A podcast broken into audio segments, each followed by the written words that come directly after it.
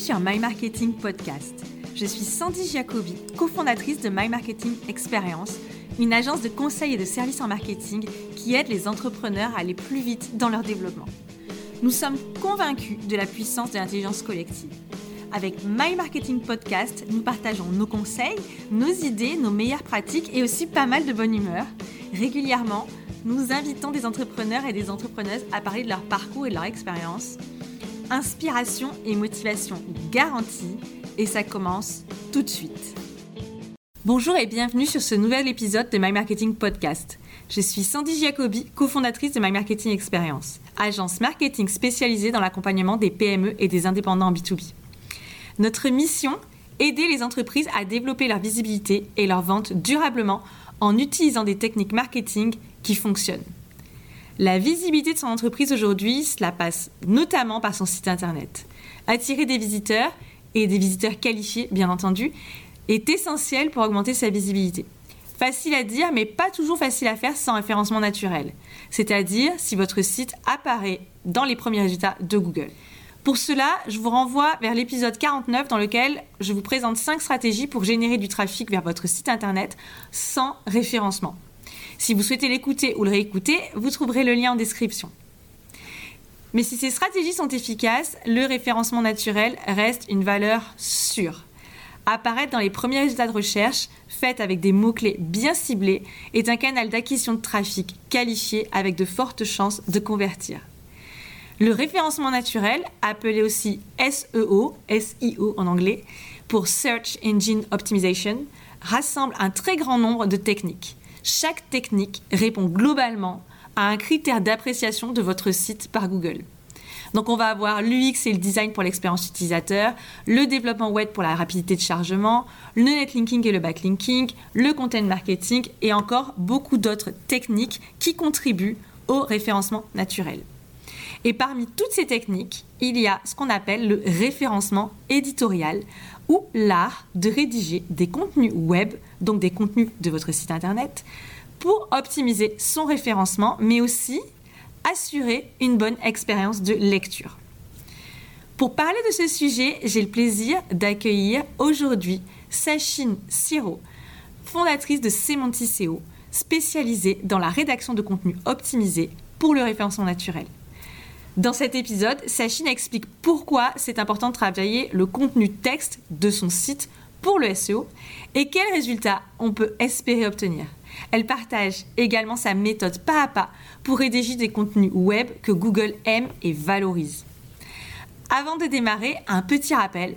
Si vous aimez ce podcast et vous voulez le soutenir, vous avez plusieurs façons de le faire. Tout d'abord, vous pouvez le partager autour de vous et à votre réseau, bien sûr. Vous pouvez vous abonner et vous pouvez également nous laisser un avis positif sur iTunes et pourquoi pas un commentaire. Cela nous aidera beaucoup. Le message est passé, on peut maintenant démarrer. Bonjour à tous. Euh, aujourd'hui, j'ai le plaisir d'accueillir parmi nous Sachine Siro de Semanticeo. Avant de vous la présenter, je voudrais vous faire une petite aparté sur un sujet qui est hyper important dont on va parler aujourd'hui, c'est le référencement naturel. Donc, on ne va pas parler de tout le référencement naturel parce que pour ceux qui s'y connaissent un petit peu, qui en ont vaguement entendu parler, souvent en général, c'est quelque chose qu'on referme parce que c'est très technique. Donc, les référencements naturels, ce sont l'ensemble des techniques qui permettent, en tapant certains mots-clés, de faire remonter et de faire apparaître votre site Internet dans les premières places sur Google. Et ça, c'est, on va dire, un vrai métier avec beaucoup de techniques rassemblées. Et parmi toutes ces techniques, il y en a une qui s'appelle le référencement éditorial. C'est l'art de rédiger des contenus pour que justement ces contenus soient en bonne place sur Google lorsqu'on tape certains mots-clés. Et pour parler ça, j'ai justement invité Sachine, qui est experte en la matière et qui va nous en parler aujourd'hui dans cet épisode. Bienvenue Sachine et merci d'être avec nous aujourd'hui.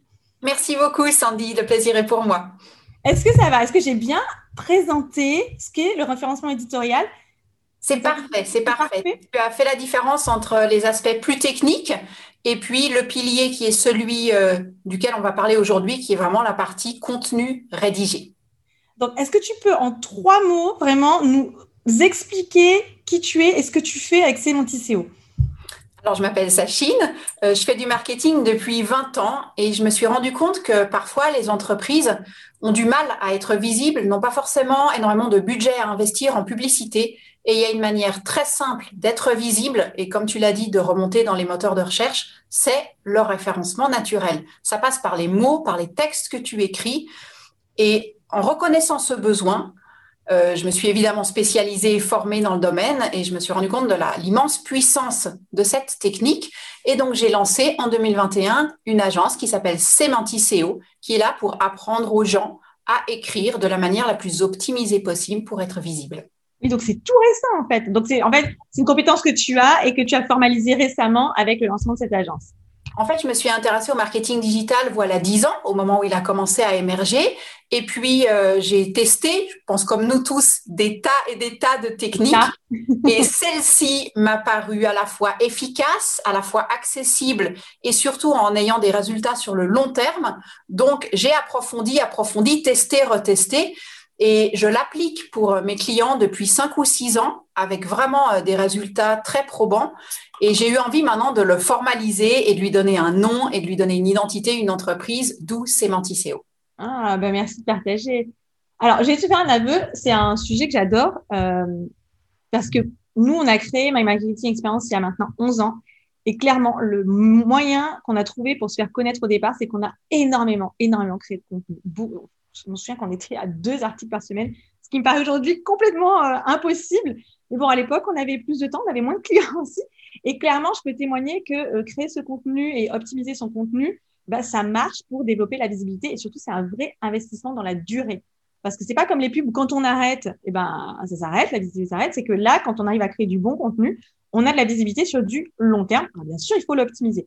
Donc, c'est pour ça que je suis d'autant plus ravie de parler de ce sujet euh, dont tu es vraiment expert parce que je le vois concrètement tous les jours ce que tu fais. Je reçois ta newsletter qui est de très grande qualité. D'ailleurs, je le dis, si vous souhaitez creuser sur le sujet, n'hésitez pas à vous inscrire à la newsletter euh, de Sachine. Il y a énormément de choses intéressantes à apprendre. Et donc, du coup, on va plonger dans le sujet. J'avais une première, euh, vraiment une première question qui est, j'aimerais que tu nous expliques pourquoi c'est important de travailler son texte et son contenu. Déjà, est-ce que le contenu, c'est que le texte? On peut, je voudrais qu'on réponde à cette question et aussi pourquoi c'est si important de le faire dès la conception du site? Parce que il y a peut-être un ordre à respecter quand même. En fait, ce qui se passe, c'est que le contenu, oui, c'est important, c'est essentiel, parce que le contenu, c'est ce qu'on écrit, ce qu'on dit, ce qu'on propose à nos clients, nos prospects, les personnes qui cherchent. Un internaute, quand il va sur Google, c'est qu'il a une question, qui, qui s'interroge, et nous, on apporte des réponses. Il y a nous, mais il y a les autres. Les contenus, il y en a énormément. Et euh, on est souvent plusieurs à répondre, à partager notre euh, expérience, notre expertise sur une thématique. Et l'importance de travailler un contenu, donc un texte optimisé, ça va faire que ben, c'est notre contenu qui sera proposé à l'internaute et il va pouvoir le lire. Et du coup, ça participe à plein d'étapes jusqu'au moment où euh, la personne qui a lu va peut-être s'intéresser à nous, travailler la confiance, avoir envie à terme de faire affaire avec nous, de prendre un rendez-vous, d'acheter notre service ou notre produit.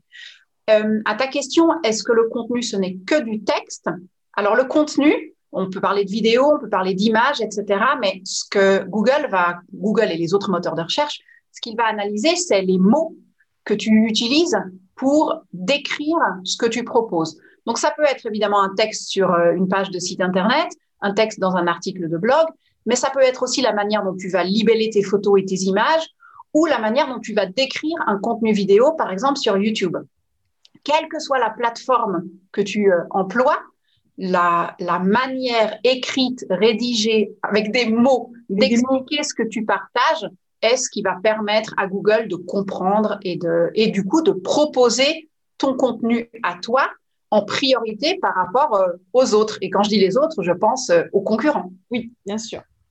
Et du coup, il y a quand même un truc que tu, un, point que tu touches qui est important, c'est ça va permettre à Google d'identifier et de faire remonter. Mais il faut pas oublier que c'est lu par de vrais êtres humains. Donc, il faut à la fois que ce soit optimisé pour Google, mais à la fois également que la personne qui va lire ce contenu comprenne qu'on s'adresse bien à elle, qu'elle est bien au bon endroit. Donc, y a, en fait, il y a un double, un double objectif. En fait, pour moi, c'est comme si on travaillait en séquence, en deux étapes. Il y a une première étape qui est indispensable, c'est celle justement de ton optimisation, ce que nous on appelle justement le référencement, qui fait que tu vas être proposé par Google. Parce que même si ta proposition, ta prestation, ton article est de qualité, mais que Google ne le propose pas, il ne sera pas lu. Et là, c'est dommage. Donc ça, on va dire que c'est ta première étape. Mais après, l'étape réellement importante, c'est celle pendant laquelle ton lecteur lit ce que tu as écrit. Et celle-là, elle est évidemment essentielle et beaucoup plus importante que la précédente, parce qu'une fois qu'il est sur ton site, s'il découvre une avalanche de mots-clés, un site qui est pas agréable à lire, pas fluide, et qu'il a bien compris qu'en fait, ce que tu essayes, c'est placer euh, ton produit, ton service, etc., ben, lui, il va sortir de ton site. Donc, l'objectif, il est doublement raté. Donc, quand on écrit, on écrit pour quelqu'un. Ce quelqu'un, c'est l'internaute, c'est celui qui va lire et c'est la personne qu'on doit avoir à l'esprit tout le temps. Et la dernière chose que j'aimerais dire à ce sujet aussi, c'est que on écrit pour une personne qui se pose une question. Et donc, nous, on doit y répondre. Et dans une démarche de référencement comme celle que moi j'applique, avant même de commencer à écrire, on va s'interroger sur le marché auprès des consommateurs pour savoir mais de quoi ont-ils besoin, quelles sont les recherches, quel est leur vocabulaire, comment ils s'expriment pour que nous, notre article ou notre texte ou notre site répondent vraiment à leurs besoins. C'est hyper important et c'est hyper intéressant ce que tu dis parce que ça revient vraiment aux fondamentaux du marketing, à savoir à qui je m'adresse, de quoi, il de, de quoi ils ou elles ont besoin, quel est leur problème et donc, en fait, en, en listant ça, déjà, on a des, plein d'idées de contenu en général.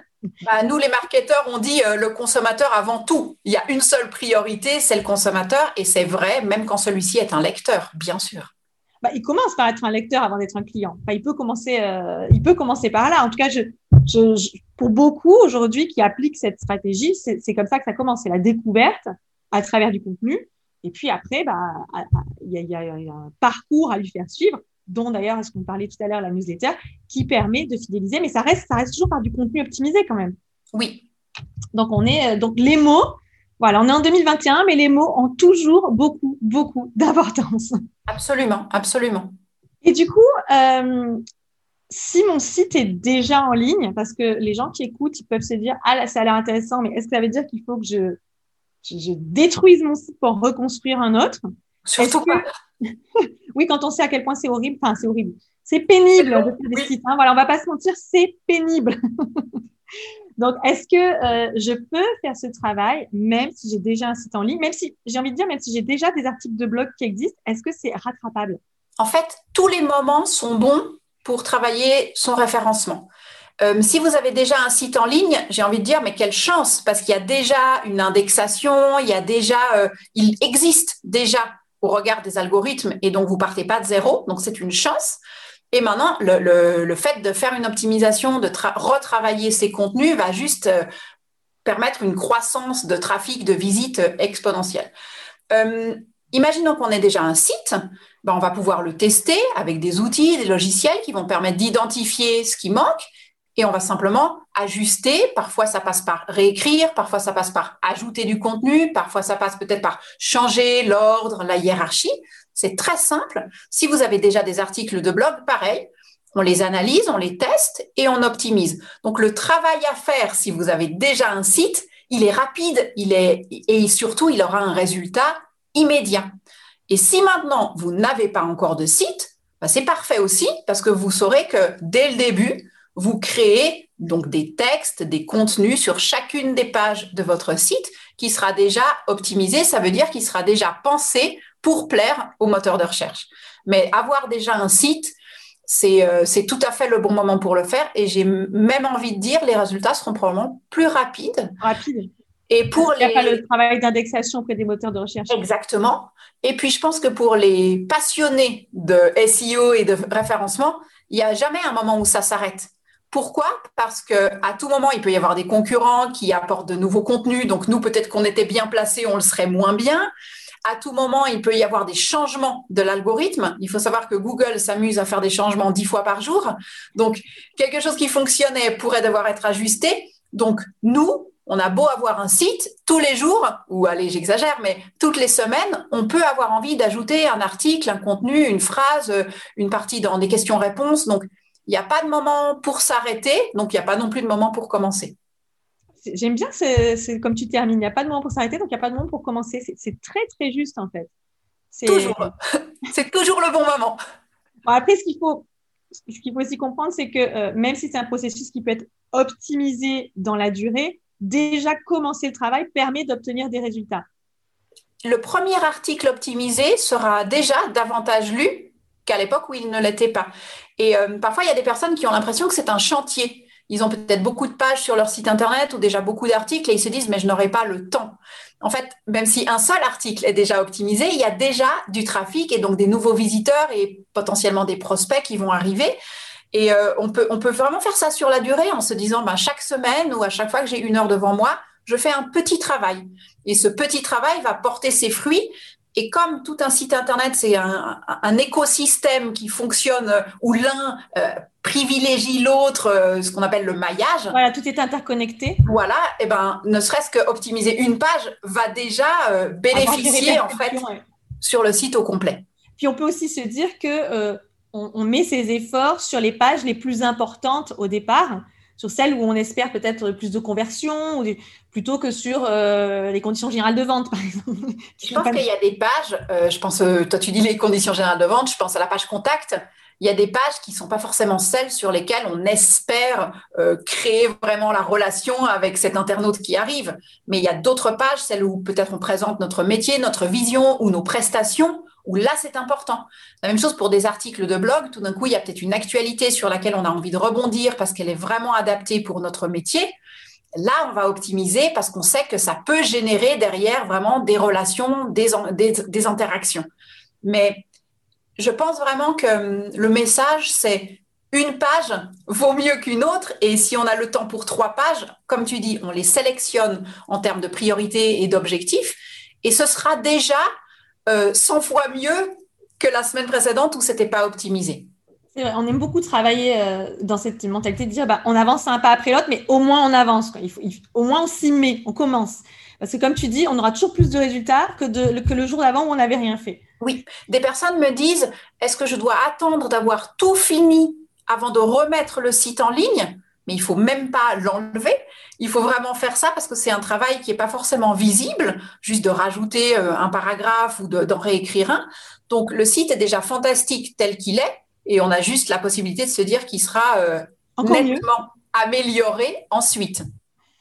Bah, écoute, tu me fais une super transition. Tu parles des résultats. Je voulais te demander euh, quel type de résultats je peux attendre? Alors, un, si je démarre, et deux, si j'ai déjà mon, site internet. Est-ce que c'est, bien sûr, un accroissement du trafic, bien entendu, mais est-ce qu'il y a d'autres, euh, euh, comment dire, KPI, c'est-à-dire indicateurs de performance, pour mesurer l'impact du référencement éditorial Je pense que le, premier le premier indicateur, c'est celui de comment croît ton chiffre d'affaires et ton business. Finalement, le trafic, c'est une des étapes, il y en a plein. Et à la fin, si tu as pu vendre davantage de services, de prestations, d'abonnements, de produits, bah ça, c'est ton indicateur. Et en référencement éditorial, ça peut venir de plein d'endroits. Je vois toujours euh, le référencement comme une grande maison. Et les gens arrivent parfois par la fenêtre, par la porte, par la porte-fenêtre. Tu sais pas par où ils rentrent. C'est toutes les entrées de ton site. Et au final, ben, ils sont là et, ils s'intéressent à, ta prestation. Maintenant, évidemment, le trafic en est un. Euh, je pense que ce qui est très important aussi, c'est sur quels termes, quelles expressions de recherche tu es positionné. Certains vont être importants, certains sont vraiment dans ton cœur d'activité, certains non. On a parfois des surprises en testant, en disant ben, tu es euh, coach et pourtant tu es euh, plus facile à trouver sous la formation. Étonnant, donc ça veut dire qu'il y a une hiérarchie dans tes mots, dans tes textes qui n'a pas été comprise par le moteur de recherche. Euh, il peut y avoir aussi, euh, euh, moi j'utilise beaucoup par exemple la Google Search Console ou Google Analytics pour voir quelles sont les pages ou les articles qui sont les plus lus, quel est le trajet de l'internaute d'une page à l'autre. Sur la Google Search Console, quels sont les mots-clés qui amènent des personnes, qui intéressent les personnes sur ton contenu. Donc en fait, il y a plusieurs indicateurs, mais au final, celui qui compte, c'est de dire que tu as eu de la croissance. Tu m'as posé la question de dire combien de temps ça prend oui, à peu près. Hein. je sais que ce n'est pas une science exacte. Hein. Non, et ça va dépendre notamment aussi de ton ancienneté et ça va dépendre aussi de la compétitivité, on dit, de ce secteur. Si tu es sur un secteur compétitif, avec déjà d'autres acteurs qui sont très présents, peut-être que l'effort est plus grand. Moi, je vais prendre un exemple très concret que je viens de terminer. C'était une praticienne en shiatsu qui n'avait pas de, visiteurs, qui n'avait pas de, de rendez-vous et qui avait envie de développer sa pratique. Donc, on a commencé par retravailler les textes de son site. On a ajouté un blog qui n'existait pas en écrivant des articles. Alors, comme tu disais avant, on a été rapide. On en a fait plusieurs par semaine pour aller vite. On a travaillé aussi sa fiche Google My Business, qui est aussi un élément à travailler en référencement. Et au bout de trois semaines, elle m'a dit, en fait, mon agenda est plein pour le moment, j'aimerais qu'on ralentisse parce que j'ai pas envie non plus de devoir euh, faire attendre trop mes patients. Problème de riche, quoi. Donc, en fait, ça peut aller vraiment, vraiment vite. Alors, ce que j'ai envie de dire, c'est euh, on va pas promettre à tout le monde euh, d'exploser l'agenda de rendez-vous en trois semaines, parce que dans son cas précis, c'était une pratique où ils sont peu nombreux et donc le marché était, était prêt à la recevoir. Mais, pour dire, nombreux et qu'ils sont pas très actifs, peut-être que ses concurrents font pas grand-chose non plus, en fait. Ses concurrents étaient peu nombreux, ne faisaient pas grand-chose et travaillaient sur des termes. Si maintenant on rentre un peu dans, le, dans les secrets du métier, euh, le shiatsu, c'est pas forcément un terme qui est euh, cherché. Ce que les internautes vont chercher, c'est j'ai euh, des, maux de tête, j'ai des problèmes de stress, des problèmes de sommeil, des maux de ventre, des douleurs articulaires. Et en fait, ce que souvent les praticiens ne font pas forcément, c'est de rentrer par ce besoin, par ce mot qui est celui qu'utilise le, le prospect, ici le, futur patient. Et nous, c'est ça, on a renversé la manière de parler parce qu'on a vraiment réfléchi euh, consommateur, terminologie. Et du coup, ça a été très rapide parce qu'il a fallu, euh, il a suffi d'écrire euh, problème de digestion ou douleur menstruelle et hop, tout d'un coup, le trafic est arrivé sur son site à elle. C'est super intéressant. Mais si je fais le parallèle avec nous, par exemple, je sais que c'est pas forcément des gens qui recherchent agence marketing, ou euh, qui vont euh, qui, vont drainer le plus de trafic. Ça peut être euh, des personnes qui vont taper des expressions comme développer son business, développer son entreprise, trouver des clients. Ça, c'est beaucoup plus les préoccupations que réellement avoir une travailler avec une agence marketing, c'est pas le but ultime d'avoir une entreprise. C'est plutôt bah, surtout que dans, dans ce cas, marketing c'est souvent un mot qui est méconnu. Donc on ne sait pas forcément avec le mot marketing qu'est-ce qu'on peut. Ça peut arriver quand même, hein, mais on va dire que c'est pas le même profil de client. Mais oui. là où je te rejoins, c'est vrai que de, de, comprendre quelles sont les expressions qui sont recherchées et du coup après de les multiplier. Euh, nous, par exemple, l'article qui fonctionne le mieux et qui est pourtant très vieux, hein, euh, enfin très vieux, relativement vieux, c'est euh, comment définir sa cible de client. C'est, il est, euh, il est très long.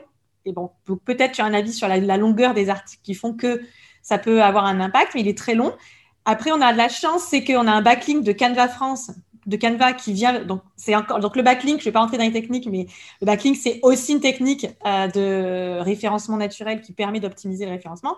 En tout cas, ce qui est certain, c'est que moi, j'en doute pas, c'est que le fait d'avoir euh, d'avoir ce texte qui est vraiment optimisé, ça permet d'avoir des bonnes personnes qui viennent le lire. Si tu es d'accord, je vais rebondir parce que tu as parlé de longueur. Oui, bah, du euh, coup, oui, je serais ravie d'avoir ton, ton, ton mot là-dessus.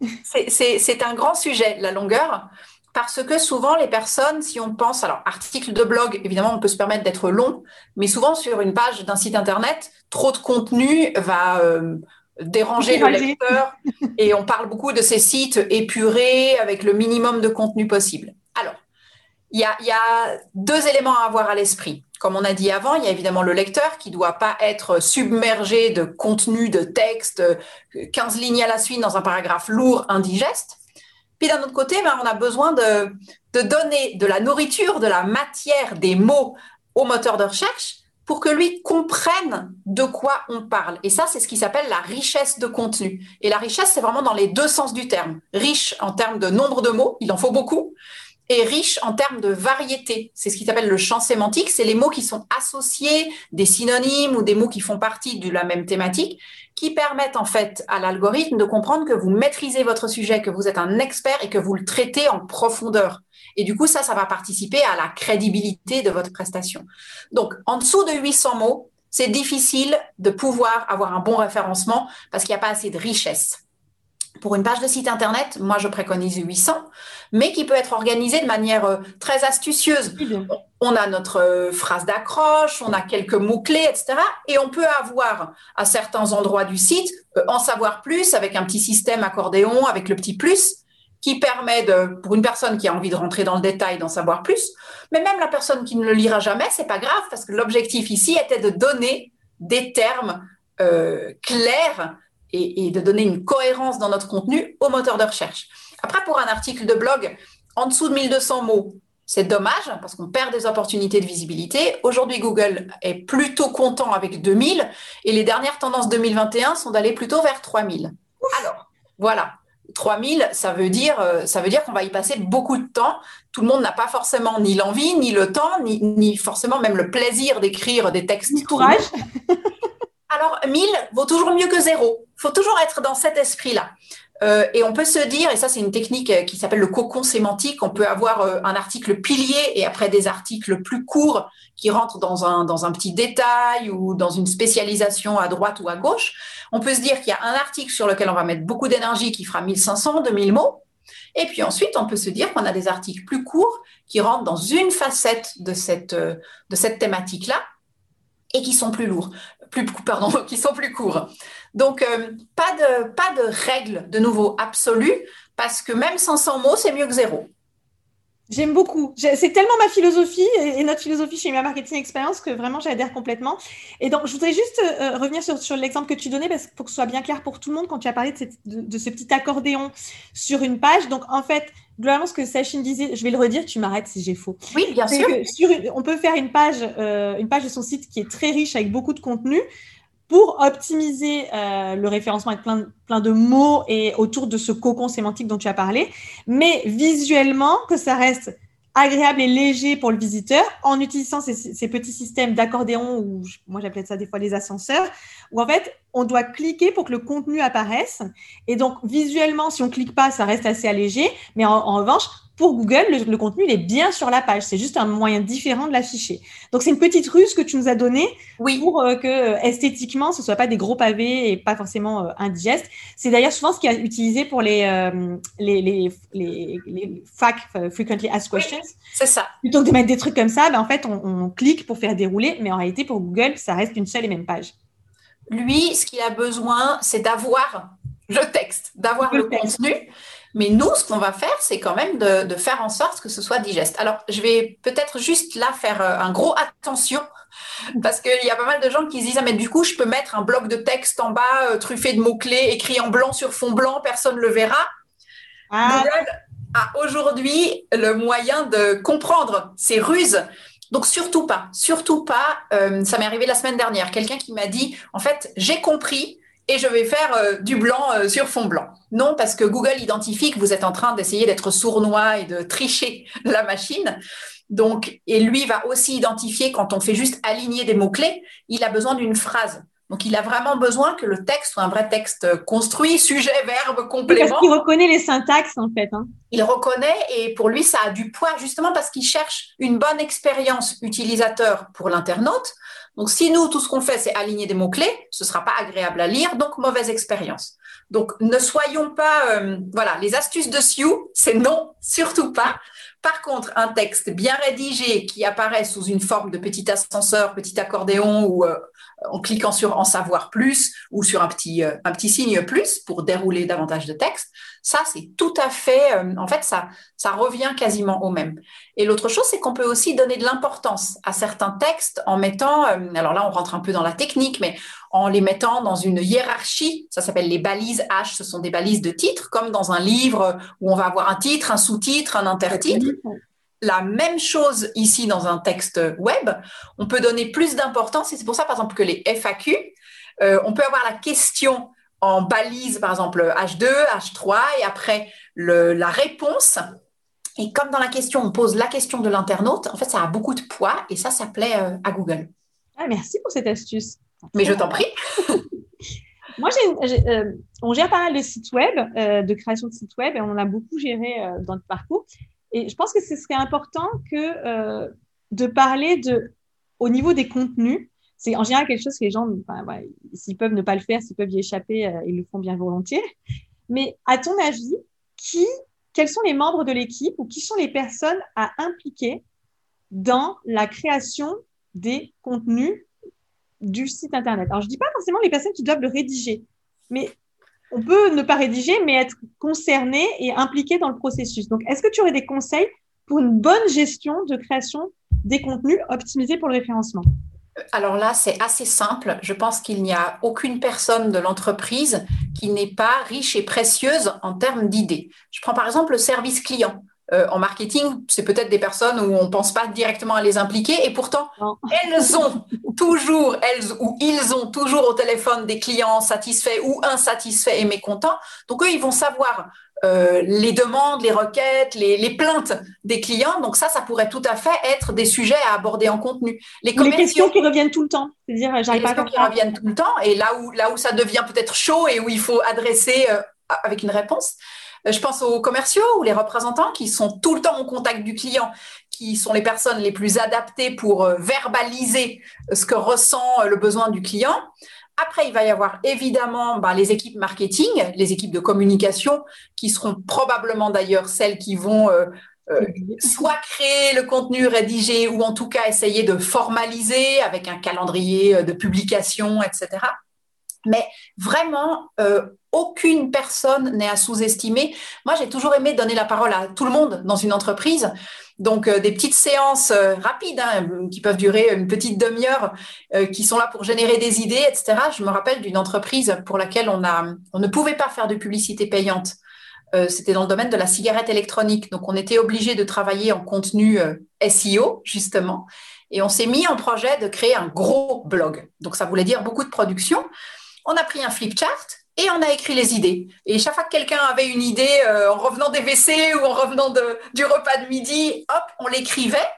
Et ensuite, euh, qui doit produire le contenu? Parce qu'évidemment, plus on a d'idées, plus il va falloir euh, dédier du temps derrière. J'ai envie de dire les gens qui aiment écrire. Dans notre cas, on était trois. Moi, j'étais la consultante marketing, j'aime écrire, donc évidemment, j'en prenais volontiers. On avait une stagiaire qui avait une très belle plume, qui écrivait aussi et qui en écrivait beaucoup parce que son emploi du temps le permettait. Et la secrétaire de direction aimait beaucoup écrire, avait elle aussi justement souvent le client au téléphone, donc elle avait un langage qui était très euh, direct et adapté au lecteur. Donc on était trois à écrire, on s'était chacune fixé un article par semaine, on avait besoin d'aller vite. Et euh, le fait d'être trois, après l'optimisation SEO, moi je m'en chargeais parce que c'était une compétence que les deux autres n'avaient pas encore mais ça va très vite après, une fois que le texte est déjà euh, existant. Finalement, on peut se séparer le travail. On peut, il y a quelqu'un qui peut faire la structure, une autre personne qui peut rédiger vraiment, et une autre personne derrière qui va faire l'optimisation. Voilà. Ça peut être vraiment un travail d'équipe. Euh, il y, a souvent des étapes en amont dans la, dans la recherche de mots-clés, euh, de sortir ce que j'appelle un champ sémantique, ça veut dire la liste de termes qui doivent être présents dans l'article pour donner vraiment de la bonne richesse de contenu. Ça, ça peut être fait en amont par une personne qui aime l'analyse, qui aime la recherche, qui aime la donnée. Après, le littéraire peut avoir envie de rédiger, et puis après, la personne formée au SEO peut optimiser. Il n'y a, pas d'unique manière de faire, mais je pense que idéalement, confier ces tâches à une personne qui apprécie l'écriture et qui a aussi de l'empathie, qui aime comprendre l'autre, ça, c'est probablement le, le, duo gagnant. Je pense que l'empathie, je te rejoins, c'est toujours une bonne qualité lorsqu'on on a pour objectif de s'adresser à quelqu'un, la capacité de se mettre à sa place et de, comprendre ce qu'il ou elle ressent est hyper utile, en tout cas en marketing. Des marketeurs euh, qui ne sont pas empathiques, je pense qu'il faut les faire. Je pense qu'ils ont, c'est pas le bon métier en tout cas. Et je pense qu'en en, parlant de rédaction, l'empathie va aussi nous permettre, et ça c'est souvent un, petit risque. Quand on écrit, on a envie d'être sophistiqué on a envie d'utiliser des mots savants, on a envie de voilà, on, apprécie de complexifier le langage. Alors que, ben, pas forcément. Il faut utiliser le langage de nos internautes, de notre cible. Et c'est là où l'empathie, justement, fait que nous, on se met euh, en face d'eux euh, au même niveau de vocabulaire. Et du coup, on aura un texte qui sera impactant parce qu'il utilisera les bons termes. Ok, compris. Merci pour ces, conseils. Ça me donne trop envie d'écrire. Donc, du coup, tu pars quand même du principe. Moi, le message que j'entends, c'est que à partir du moment où c'est où on aime écrire, où on a du plaisir et à, écrire. Donc, sans parler de plaisir, mais au moins c'est pas genre la corvée ultime et c'est pas rébarbatif. On peut acquérir les développer les compétences pour faire du référencement éditorial. Absolument. Je pense qu'il faut garder à l'esprit que c'est pas de la biochimie, c'est pas, c'est pas des vies. voilà, ce sont des mots et ce sont des, astuces, avec surtout euh, l'emploi de beaucoup d'outils et de logiciels qui nous donnent euh, des pistes de compréhension pour, qu'on, pour, que le savoir soit accessible. Donc, en fait, tout ce qu'il faut, c'est, comme tu le dis, euh, le plaisir d'écrire. après, on parle d'articles qui font une page à quatre, donc on n'est pas non plus. C'est pas un roman, quoi. Non, donc une, voire deux pages. Après, voilà, j'ai parlé des 2000 mots, des 3000 mots, mais c'est pas non plus gigantesque si on a le, verbe facile. Et puis, c'est pas en quatre heures euh, comme les dissertes à l'école. Hein. On, a, plus de temps. on a du temps, on, a, on, a, on peut le faire en plusieurs fois. On peut le faire quand on a l'inspiration. Ça peut être euh, à des moments de creux où on a peut-être euh, voilà, envie de, de faire une activité plus créatrice. Donc, on peut le faire en plusieurs fois. On peut le faire sur une longue période. Euh, par contre, il y a voilà, des outils, quelques connaissances à avoir. Euh, et là, je pense qu'il y a beaucoup de manières d'acquérir ces connaissances. La première, c'est de lire beaucoup. Il y a énormément de contenus, de, blogs qui traitent du sujet, qui nous donnent plein de petites pistes. Et de nouveau, hein, même si on n'est pas l'expert complet du domaine, une petite piste vaut mieux que zéro, piste. Donc, il y a ça, il y a, y a, de la littérature, il y a des tutos sur YouTube, et puis après, il y a évidemment des formations. Il en existe beaucoup. Moi, j'en ai créé une qui permet de vraiment pas à pas comprendre son consommateur, euh, avoir euh, identifié les sujets qu'on doit traiter, travailler l'inspiration et après les techniques SEO et on partage évidemment tous les outils qu'on utilise au quotidien pour avoir euh, la vérité, pas juste croire et deviner, mais pour savoir ce qui se passe sur Google. Donc moi j'ai envie de dire lire et se former. Et la dernière alternative, pour ceux qui n'ont pas le temps, pas l'opportunité ou qui veulent, euh, ou qui ont le budget ou qui souhaitent plutôt se décharger de cette tâche, on peut aussi déléguer à des rédacteurs en vérifiant une petite chose. Un rédacteur n'est pas forcément un rédacteur SEO. Oui, oui moi j'ai euh, souvent des clients nouveaux qui ont des blogs très fournis avec des articles écrits par des journalistes qui l'ont écrit à la manière d'un article, qui sont extrêmement bien écrits, bien construits, fluides et agréables à lire, mais pas optimisés.